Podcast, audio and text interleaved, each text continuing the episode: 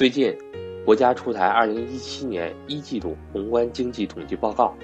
从报告中我们可以看出，一季度国家经济持续保持着稳中向好的发展趋势。对于我们个人来说，这份经济统计报告蕴含着哪些机会呢？我们又可以从哪几个方面来入手？我们不妨来听听格局赵正宝老师的讲解。我是格局商学院班主任韩登海，格局商学院正式课程采用。系统知识点录播，加重点知识点精讲，加学员实际案例解析，以及每期新知识点的方式举办。报名之后，能够在格局官网系统学习正式课程。欢迎想学习的伙伴找我报名参加。我的手机和微信为幺三八幺零三二六四四二。最近呢，一季度的宏观经济数据已经出炉了。那很多学员呢也跟我说让我分析分析，那我们就对二零一七年一季度的宏观经济数据，我们做个通俗易懂的解读。主要说主要方面，据统计局发布的数字，一季度国内生产总值呢达到了一万八千多亿，同比增长了百分之六点九。大家知道啊，我们国家的 GDP 呢是高速增长，每年超过百分之八、百分之九，现在到了一个中速增长的阶段。国家领导层定的标准呢是百分之六点五左右，上下一点都可以，其实已经很厉害了。因为中国的经济总量很大了，如果每年还能增长百分之六点五左右，相当于每年都要增加一个中等收入国家的经济总量的水平，所以已经非常非常不容易了。因为它变得很大了。那我们一季度能增长六点九，这个数字已经是非常非常好的了，可以说是超预期吧。比二零一六年一季度呢增加了零点二个百分点。比上年四季度增加了零点一个百分点，所以呢，增速还是蛮高的啊。这个里面跟房地产的贡献有很大的关系，我们待会儿解读。所以呢，很多金融机构，包括一些经济学者吧，评论就说一季度的 GDP 增速应该是全年最高点，然后逐渐会往下降一降啊。我也是这么认为的。注意，我们再看一看数据当中的具体分类。大家知道，经济当中分为第一产业、第二产业、第三产业等等，有这样的分类。那我们看主要的两个。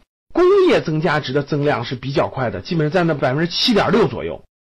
啊，统计局发布的啊三月份的数字是规模以上的工业增加值是百分之七点六左右。第二产业的数字是高于整个的经济 GDP 增速的。那社会消费品零售总额是两万多亿，同比增长呢是百分之十点九。哎，大家看，工业增加值是比 GDP 高的，但是社会消费品增量比这个工业的还要高，这就是非常合理的。那我们看啊，一到三月份整个一季度全国的固定资产的投入，大家记住这三个：工业的、消费品的和固定资产的。固定资产大家知道，房地产啊、基建啊，增长了百分之九点二，增量大家看也是远远高于 GDP。这就是刚才我说的，为什么房地产对一季度经济的增长的拉动是很明显的。通过刚才我说的三大类，大家看工业增加值、社会消费品零售总额增加值。还有固定资产的增加值，这三类是 GDP 当中非常关键的三个指标。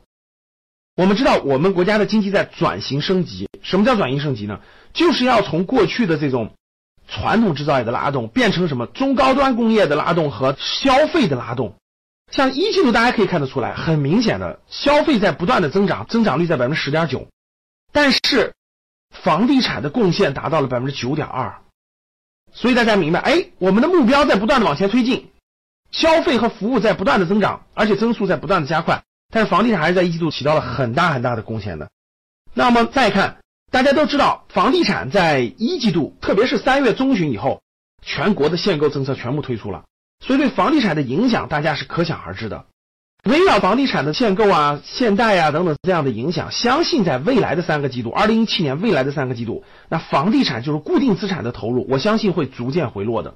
逐渐回落以后呢，大家想想，就肯定整体影响到了整个我们的 GDP，这是一个原因。就房地产的限购限贷，还有一个原因，其实很多人可能没有关注到，呃，最近是非常大的一个财经热点嘛，就是整个金融系统在严监管、治乱象、防风险。这个是最近的一个非常重要的热点，我这里做一个解读啊。从四月中旬开始，大家看到了保监会主席出事儿，对不对？银监会加大对银行理财、对银行各个风险可能的金融风险的监管，证监会大规模治理金融市场乱象。这三会联合起来做整个金融市场的监管，主要是防范一个金融风险可能隐含的金融风险。这个过程当中，长远看绝对是有利的，绝对是好的，短期也会对经济的走势有一定的下行的压力。所以呢，各位，刚才我说了一个是房地产，一个是金融监管，这两个加起来会对未来三个季度的经济肯定是有一定的向下的影响的。但是没关系啊，因为一季度很高啊，六点九啊，我们的目标在百分之六点五左右就可以了，所以下降个三个点、四个点左右没关系，有利于长远发展，有利于整个经济的转型，这是最重要的。所以我相信大家明白了我刚才讲的前几个。那据经济参考报的报道啊，今年咱们国家的各个部门现在都在采取更多的措施，促进居民消费的扩大和升级。就是我们经济转型的目的是什么？是让整个拉动经济增长转到消费型、服务型为主的拉动，而不是过去的这种生产型拉动。多部门促进居民消费的升级与扩大，重点包括的是什么呢？是服务消费和绿色消费的有效供给。我再重复强调一下，各位是服务消费和绿色消费，这也是供给侧改革的重点，这也是我们就业、我们去找工作的大方向。我们创业的大方向，还有我们投资的大方向，都要围绕这两个词。大家记住，叫服务消费和绿色消费。服务消费包含了哪些东西？绿色消费包含了哪些领域？这两大概念衍生出来的几大行业，衍生出来的细分模块，里面才是蕴含着各位未来十年就业的机会、创业的机会和投资的机会。所以。通过一季度宏观经济政策的这些数据、这些分类的解读，希望大家永远保持一个对未来趋势的判断，对未来